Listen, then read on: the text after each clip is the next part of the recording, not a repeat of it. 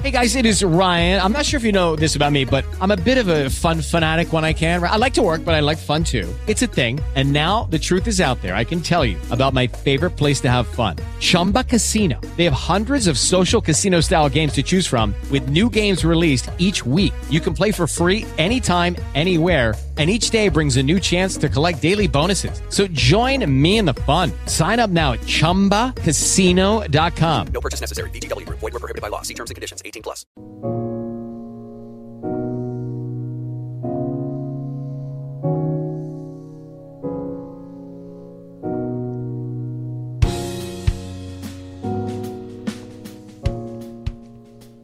Bienvenidos y bienvenidas un día más al podcast de Sociología Inquieta, un podcast donde tratamos temáticas relacionadas con la realidad social a través de la sociología. Bueno, ya llevábamos un tiempo sin hacer un, un episodio, hemos estado haciendo material de divulgación en otras redes como Instagram, en Sociología Inquieta, en YouTube también, en, en el canal con el mismo nombre, Sociología Inquieta. Pero bueno, la verdad que el podcast está teniendo bastantes eh, oyentes y eh, sin duda nos lo vamos a retomar, aunque hayan meses que no salgan con tanta frecuencia, dos o tres podcasts al mes como estaban saliendo antes. Y bueno, volviendo al podcast y al tema que vamos a tratar, hoy vamos a hablar sobre la muerte desde un punto de vista sociológico, como ya habréis visto en el, en el título. Eh, es un tema que, bueno, para muchos y muchas puede resultar incómodo, peliagudo, pero bueno, os animo a que os quedéis porque es un ejercicio bastante enriquecedor hablar sobre eh, la muerte, reflexionar sobre la muerte y eh, escuchar eh, cuáles son los principales postulados de manera muy simple que nos dice las ciencias sociales sobre este objeto de estudio tan, interesante y por otro lado tan importante para la sociedad. Bueno, así que para empezar vamos a comentar una breve introducción podemos entender eh, que en un primer lugar la muerte sería el final, eh, la etapa final de la vida de, de las personas y socialmente eh, la vida de una persona también está dividida por etapas según la, la edad. por ejemplo, el nacimiento sería, digamos, la contraposición a la muerte, aunque también podemos hablar que la contraposición, contraposición a la muerte puede ser la vida en general. Pero bueno, como os he dicho, el nacimiento sería una primera etapa de inicio de una persona en la sociedad, luego pasaría a la infancia, en tercer lugar a la adolescencia, en cuarto a la adultez, que sería la etapa productiva, productiva laboral en este caso, y, luego finalmente la última etapa de todos y todas, eh, los que llegan, que es eh, la vejez esta última etapa que evidentemente por eh, sus condiciones biológicas está más eh, ligada a la muerte. Eh, todas estas estos puntos de, partida, que son en realidad puntos de partida de diferentes etapas, están, visto, están vistos desde un punto de vista normal y positivo y son las etapas que una persona a lo largo de su vida en esta sociedad debe ir cumpliendo, en teoría sí que es cierto que, por ejemplo, eh, la vejez eh, tiene un estigma frente a eh, otras etapas como la etapa adulta, que sería quizá la que más privilegios tiene dentro de la sociedad. la gente que trabaja, que tiene autonomía económica y que es productiva en un sistema capitalista que prima las lógicas económicas por delante de todas las demás, pues es esa franja de personas tiene privilegios frente a los niños, por ejemplo, incluso adolescentes, que aún no tienen, eh, digamos, un estatus legal ni un estatus de autonomía plena, pero también de los de los de los eh, ancianos y ancianas que han dejado de ser productivos y que muchas veces son vistos en la sociedad como un lastre eh, como he dicho, una sociedad que prima la lógica económica, porque en otras, en otros modelos de sociedad no capitalistas, eh, las personas ancianas siempre han estado rodeadas de prestigio, eh, de sabiduría, ¿no? Se les, atribuía eh, la cualidad de la sabiduría, de pedir consejo, de ser alguien que tiene un bagaje de vida que puede servir para resolver las problemáticas sociales del grupo o de la tribu o de la agrupación social que sea. Pero bueno, aquí vemos etapas, ¿no? Son etapas que si os dais cuenta están condicionadas por su cercanía o lejanía de la muerte, aparte de por eh, la relación que hay en el, en, el, en el trabajo o la función productiva que se está haciendo en ese momento, que eso también. Entonces, en definitiva y resumiendo, con la muerte parece que tenemos una relación peculiar. Bueno, no es que lo parezca, lo tenemos.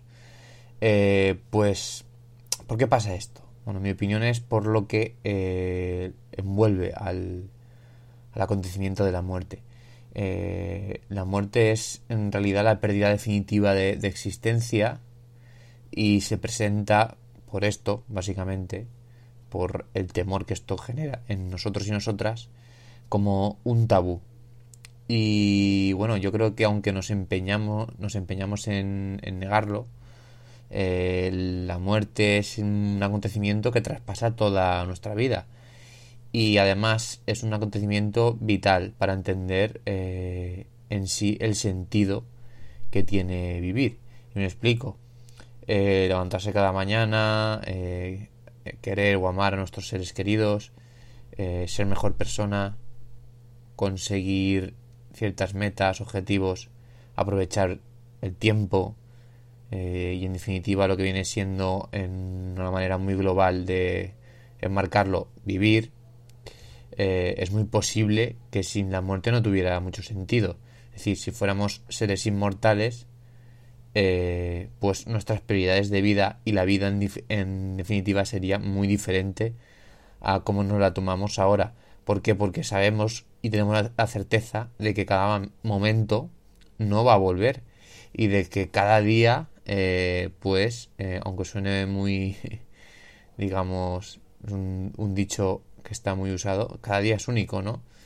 Eh, entonces, bueno, eso es lo que quiero yo eh, un poco eh, englobar y acabar con la introducción y entrar ya con el tema de las religiones y la muerte. Y es que, como os he dicho, llegará un momento en que ya no habrá otro día más y entonces eso, que es la muerte y que no sabemos qué hay después, aunque lo intuimos muchos, eh, pues bueno, es una de las mayores, eh, o, del may o para mí el mayor motor de, sentido a la, a la vida.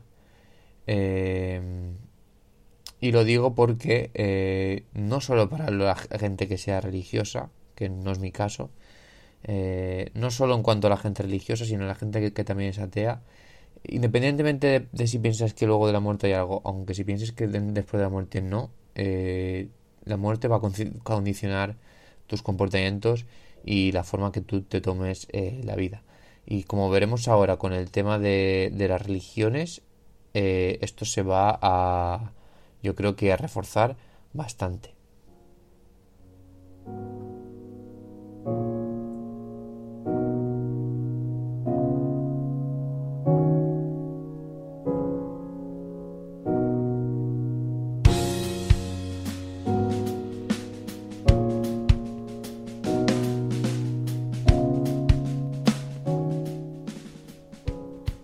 Os estaba diciendo, la segunda parte del podcast eh, va a ir sobre la religión. La religión es una parte fundamental de las sociedades aún hoy en día y, y, bueno, está muy relacionada con la muerte. Desde la sociología siempre se ha relacionado, digamos, el acontecimiento de la muerte con el origen de las religiones, precisamente entendiendo a estas últimas, eh, las religiones, me refiero, como cosmovisiones o conjunto de creencias, de maneras de ver el mundo, de interpretar eh, las eh, preguntas existencialistas que a la especie humana se le han presentado. Y una de las preguntas y uno de los hechos fundamentales de existencialista de, de el humano es evidentemente el hecho de morir. Así que como, como ya he comentado antes, eh, la muerte digamos que es el impulso vital que le da sentido a la vida eh, social e individual de cada uno de, nosotros. Pero obviamente, eh, aunque sea también ese impulso, ¿no? Nos genera muchísimo miedo. Porque es el hecho que más incertidumbre nos genera. Porque no sabemos qué hay después. Porque morir en general es mm, enfrentarse a lo desconocido en todos sus en todas bueno en todo su esplendor no de, esta palabra mm, claro, pensar detenidamente sobre la muerte pues provoca, eh, provoca miedo. Porque, claro, nos estamos enfrentando a la no existencia o a una existencia que no es la que hemos conocido eh, como ahora. Una existencia ligada a la conciencia. Eh, intento hacer el podcast objetivo eh, respetando a la gente que es religiosa, aunque se me va a notar que yo soy ateo y, tengo mi visión sobre la muerte, pero lo digo entre paréntesis, ¿vale? Para que nadie se sienta ofendido mientras estoy hablando sobre, sobre este tema. Que es inevitable también hacerlo desde un punto de vista eh, subjetivo eh, y personal. Y volviendo al tema, como os he dicho, la muerte está también generando, o sea, está alrededor de la muerte hay una, una aurea de angustia, ¿no? De, de, miedo. Y precisamente los relatos religiosos dan una explicación y otorgan una especie de salvación frente a la muerte. Por ejemplo, vamos a poner ejemplos. En el budismo eh, se defiende que después de la muerte existe el renacimiento, ¿no? Se, se defiende el relato del renacimiento, donde se supone eh, que las acciones que una persona ha realizado a lo largo de su vida la van a llevar a una nueva existencia que va a ser después de la muerte y que se va a reencarnar en otro ser vivo en forma de reencarnación. Y bueno, eso, sería ¿no? una respuesta a lo que pasa después de la muerte y en general en, al hecho de la muerte. Pues luego te reencarnas eh, dependiendo ¿no? de tus acciones en la vida y el karma que tú tengas. En las religiones asiáticas hindús eh, donde, el, donde el budismo está dentro de estas, eh, pues este relato es bastante eh, común. ya no solo en el budismo, que es el ejemplo que he puesto, sino también en el, hinduismo, por ejemplo, en el jainismo, en el sijismo, religiones de, de la zona de India y alrededores. bueno, la reencarnación aquí es uno de los relatos más comunes en esta zona para hacer frente a la muerte. Por otro lado, por ejemplo, las eh, em, religiones judeocristianas eh, que surgen del judaísmo, cristianismo, islam, bueno, eh, la percepción ya es diferente, el relato es diferente. De, aquí en el cristianismo y en el, islam, dependiendo de tus actos en, en vida, tus actos morales, éticos, etc., una vez mueres, inicias una especie de camino hacia dos eh, polos opuestos, hacia la salvación si tus eh, actos han sido moralmente buenos o hacia la condena si tus actos no han sido buenos eh, moralmente y éticamente hablando y te, irías a el infierno, ¿no? Están esos dos polos. Si has sido bueno, para hacerlo muy simple, vas al cielo, si has sido malo, vas al infierno. Eso es el camino que te espera después de, la muerte. Si, os dais cuenta, la, la muerte nunca es el final en el pensamiento religioso. Y esto, eh, creamos o no, nos da una especie de alivio, existencial, ¿no? nos da una salida. Eh, que bueno, cuando eh, entremos en la última etapa del podcast, veremos que, que choca totalmente con el pensamiento científico que ofrece otra explicación diferente a la, a la muerte.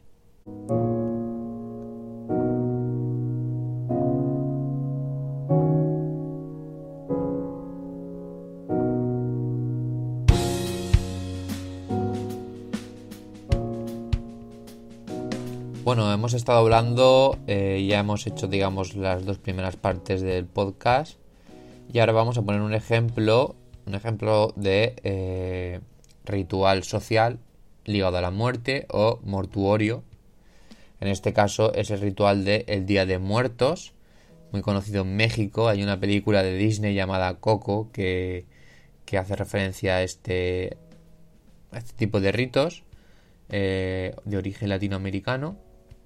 Pero bueno, eh, si queréis investigar sobre el Día de Muertos, hay un montón de material, no hace falta que veáis la película, aunque está bastante bien, eh, sino que hay mucho material de documentales, eh, publicaciones científicas, sociales, y bueno, en general una cantidad de contenido en internet, bueno, para, para, para explorar esta, esta faceta, este ritual tan interesante. Es un ritual que seguramente sea el más famoso, de los más famosos sobre la muerte, pero bueno, en realidad un ritual sobre la muerte es simplemente un entierro. En todas las zonas del mundo y con todas sus tipologías, un entierro ya sería un ritual social sobre la muerte. Pero esto es una festividad y por eso tiene esa... Eh, por eso choca tanto, porque la muerte normalmente desde el punto de vista occidental no se celebra, ¿no? Es algo como que se esconde, es un tabú. Y aquí, eh, bueno, se, se, se, se toma con respeto, pero se toma desde otra perspectiva. Entonces, esta festividad, que es una festividad que se, atribuye a México, y que evidentemente en México es donde más se celebra y donde más eh, gente participa, eh, se celebra el, 1 y el 2 de noviembre, pero no es exclusiva de, este país, ya que se celebra también en otros lugares de Latinoamérica, como es Bolivia, como es Perú, Ecuador, eh, bueno, y otros países de América Central y del Sur, en mayor o menor medida. Mm, pero ¿cuál es el origen de este ritual y por qué lo hace tan... de este ritual social y por qué lo hace tan especial? Bueno, eh, el Día de Muertos gira alrededor de, de la muerte y, se encuentra, su origen, eh, se encuentra en los antiguos pueblos mesoamericanos de Latinoamérica. Eh, para estos pueblos antiguos, antes de la colonización y de la época donde, bueno, de manera en realidad violenta, eh, llegaron los españoles, portugueses a, Latinoamérica y empezaron a eh, colonizar eh, de manera imperialista todas, todos aquellos pueblos. antes de esto, los pueblos mesoamericanos veían la muerte de manera muy diferente al punto de vista de esta gente eh, españoles, portugueses de aquella época, que no son los que los que los que estamos ahora en España, ni nos, nos, nos distan muchos eh, siglos de diferencia. Pero bueno, hay, hay haciendo un paréntesis, hay hay polémica en estos relatos, que yo creo que bueno, no, eh, no está de más siempre reconocer que, que, se, se hizo un genocidio y que, y que bueno, los actos de en aquella época, que ni mucho menos tienen que ver con los españoles de ahora, eh, son, son actos que se tienen que condenar. Se tienen que condenar, aunque bueno, también surgieron cosas, en este sentido, entre comillas, buenas o positivas, eh, como puede ser eh, el ejemplo que os estoy comentando ahora del ritual de la noche del Día de Muertos, perdón.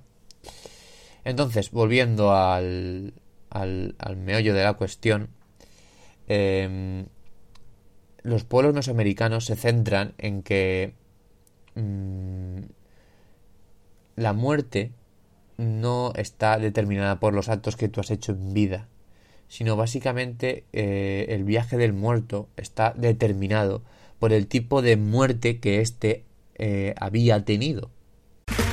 Ok, round two. Name something that's not boring. Laundry? Ooh, a book club. Computer solitaire, huh? Ah, oh, sorry. We were looking for Chumba Casino. That's right. ChumbaCasino.com has over 100 casino style games. Join today and play for free for your chance to redeem some serious prizes.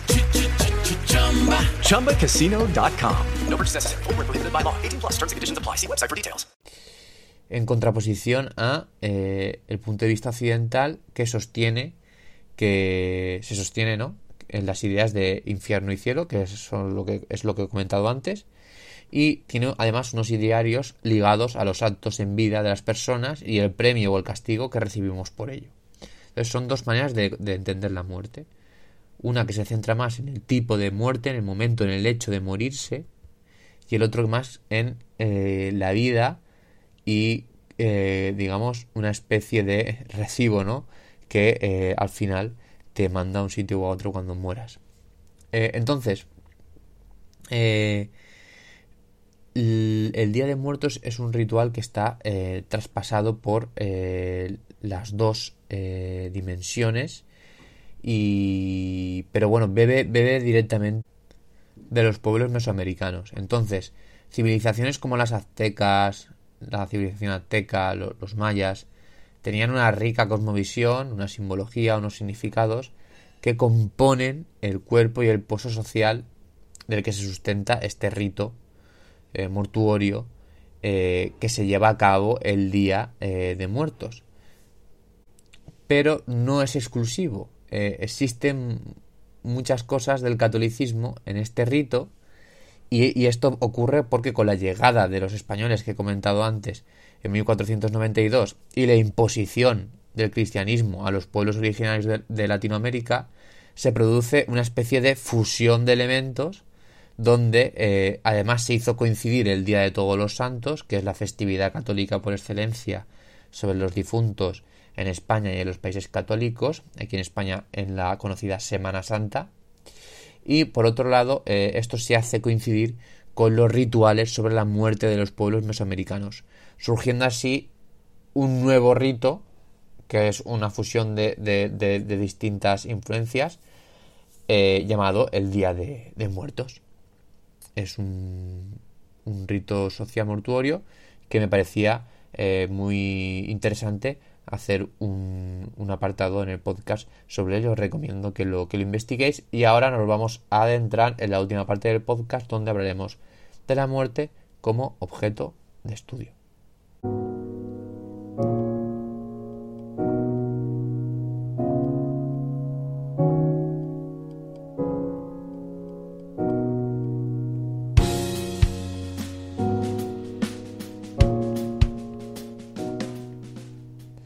Bueno, la muerte eh, como objeto de estudio, lejos de ocupar un lugar central en la sociología, eh, como pueden ser otros ámbitos como la economía, la política, las ciencias de la vida, las artes, el deporte, el género, presenta un papel menos popular.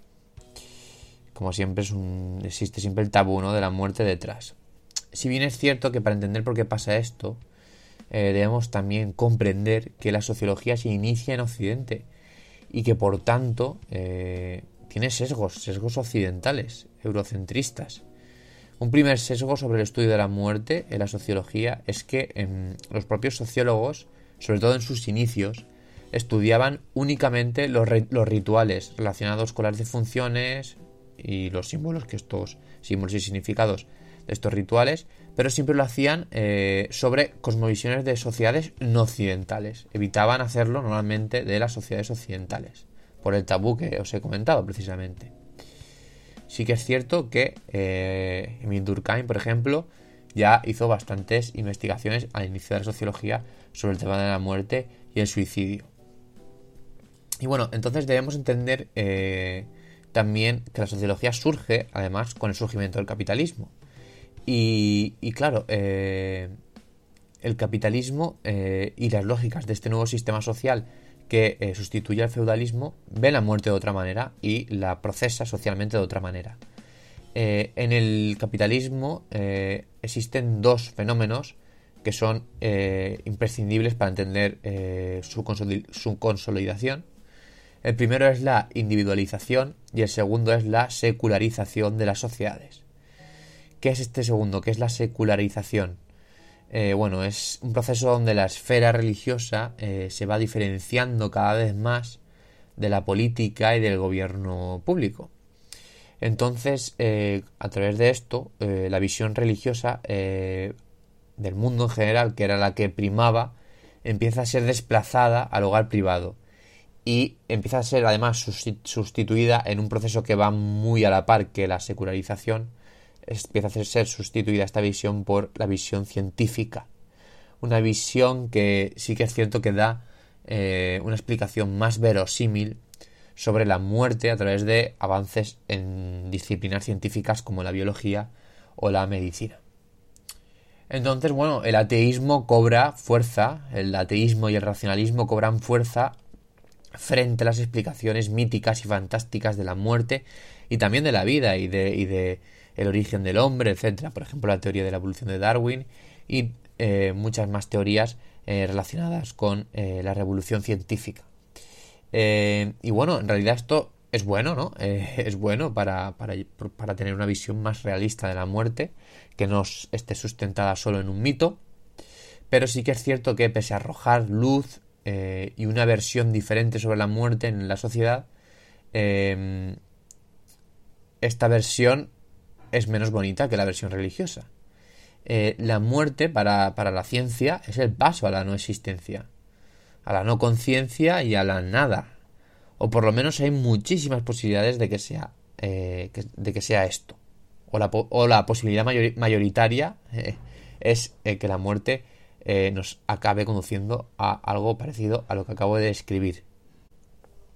Entonces, claro, nuestros cuerpos acaban siendo descompuestos pasan a ser partículas que van a formar parte de otros procesos, de otros cuerpos, de otros espacios ecosistémicos, pero nosotros, nuestro yo, nuestra conciencia va a dejar de existir.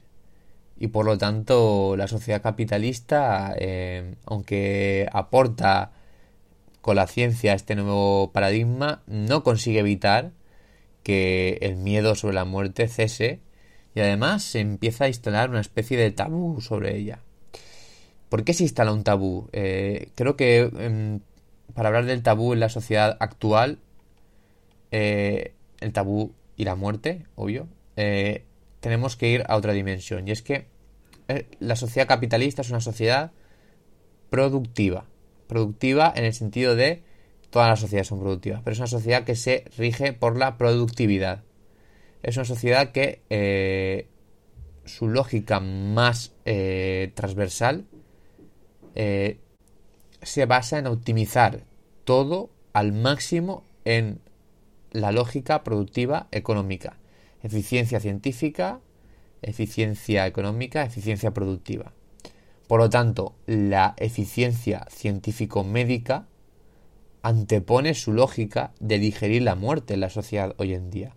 Y esta lógica, lo más productivo para el sistema capitalista es ocultando la muerte. ¿Por qué? Porque genera, genera, genera preocupación, genera problemáticas existenciales. La gente que está dándole vueltas a esto se calienta bastante la cabeza. Y al sistema capitalista lo que le importa es, una, que no nos calentemos mucho la cabeza y dos, que seamos productivos. Por lo tanto, eh, si bien es cierto que las religiones, como hemos dicho antes, en realidad inventan relatos fantásticos sobre nuestro destino final, porque no están basadas en nada, aparte del mito y la metáfora. Mm, la mayoría de veces eh, sí que logran paliar la, angustia, o a mucha gente logra paliar la angustia sobre la, sobre la muerte, entonces ahí se podría debatir si son útiles en ese sentido. Aunque haya gente que, eh, como yo me incluyo, no crea o no me sirva esa explicación. Pero si a alguien le sirve esa explicación para eh, hacer frente a la muerte, yo creo que es algo que no es criticable. Para nada.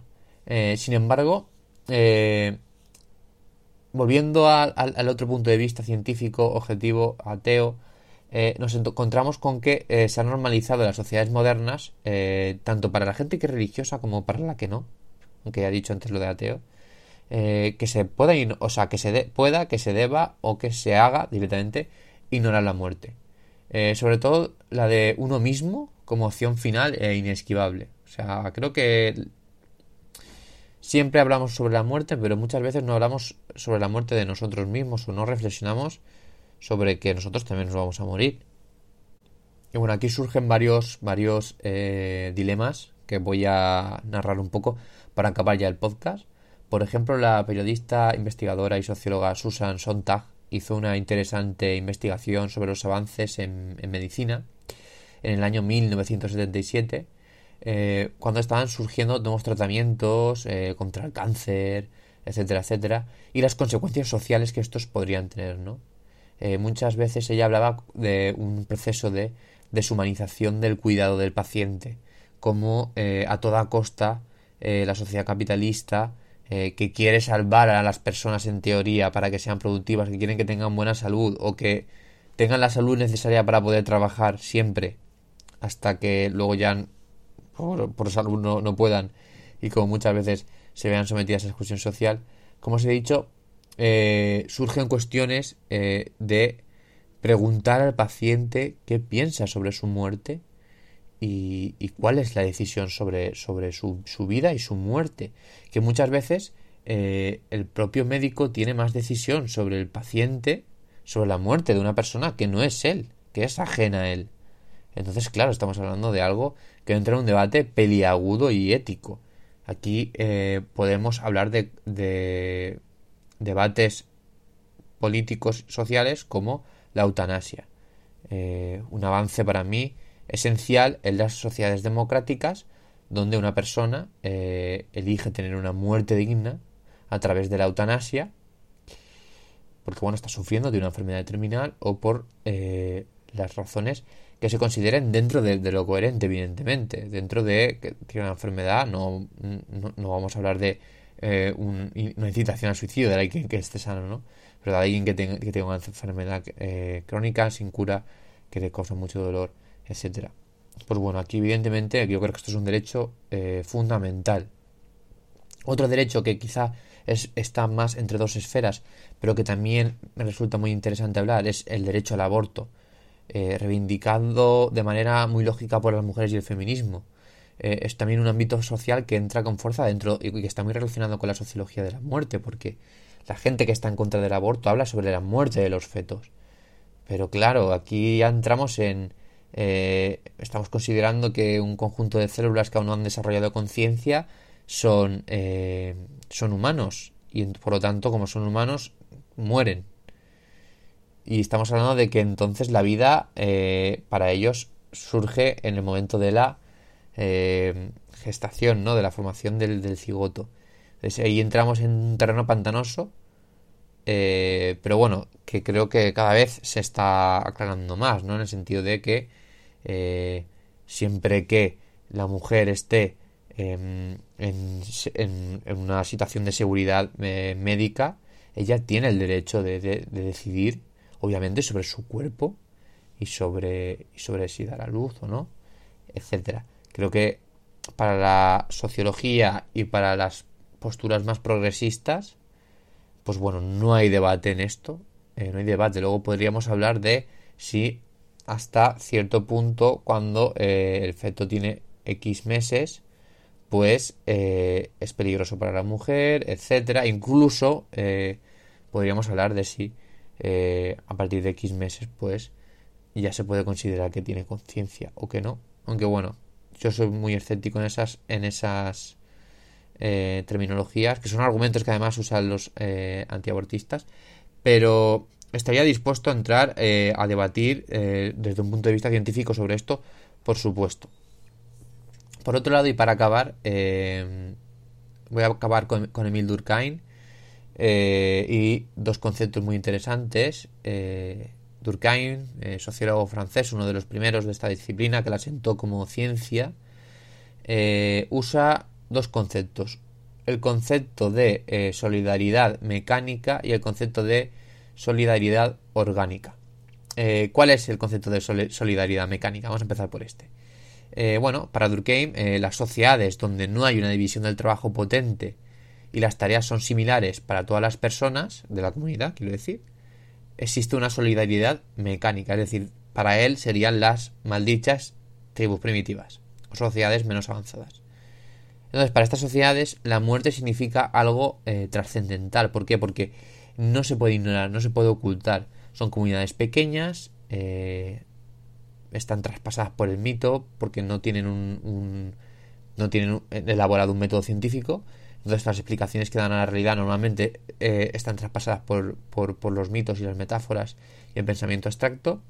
Y la muerte significa algo trascendental, algo eh, totalmente sobrenatural eh, en todos los sentidos.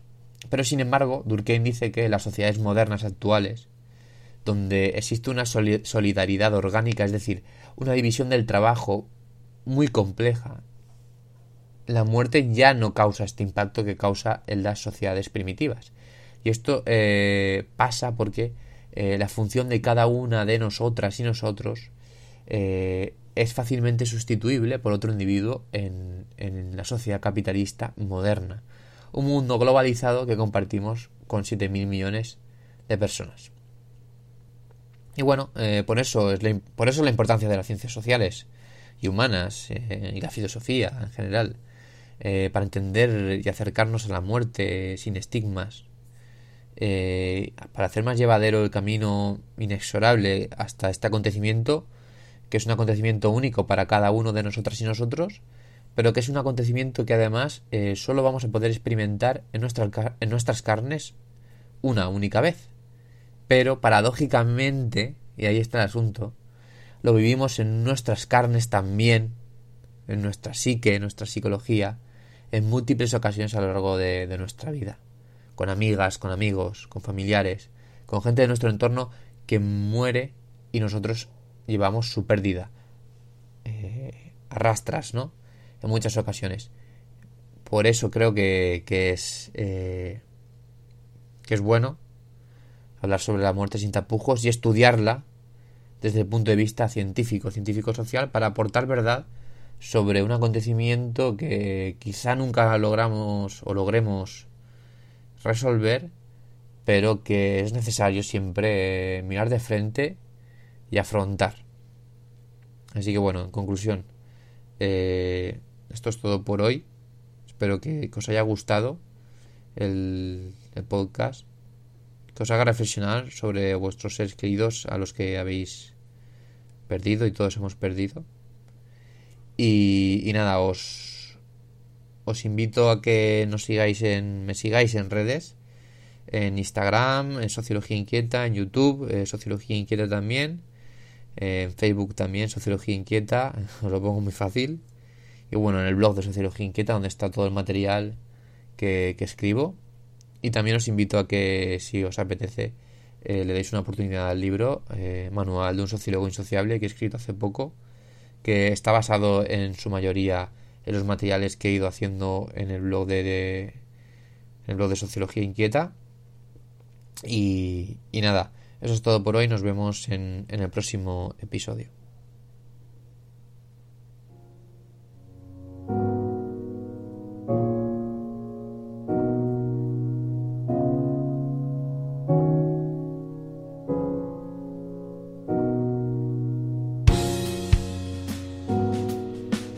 Hello, it is Ryan, and I was on a flight the other day playing one of my favorite social spin slot games on chumbacasino.com. I looked over the person sitting next to me, and you know what they were doing?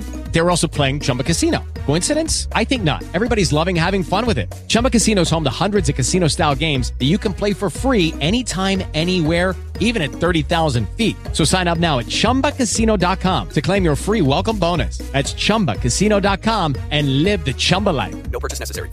Void, were prohibited by law. See terms and conditions 18 plus. ¿Te preocupas por tu familia? Entonces, ¿por qué darles solo huevos ordinarios cuando pueden disfrutar de lo mejor? Eggland's Best, los únicos huevos con ese delicioso sabor fresco de granja, además de la mejor nutrición, como 6 veces más vitamina D, 10 veces más vitamina E y 25% menos de grasa saturada que los huevos regulares, además de muchos otros nutrientes importantes. Así que dales los mejores huevos. Eggland's Best. Mejor sabor, mejor nutrición, mejores huevos.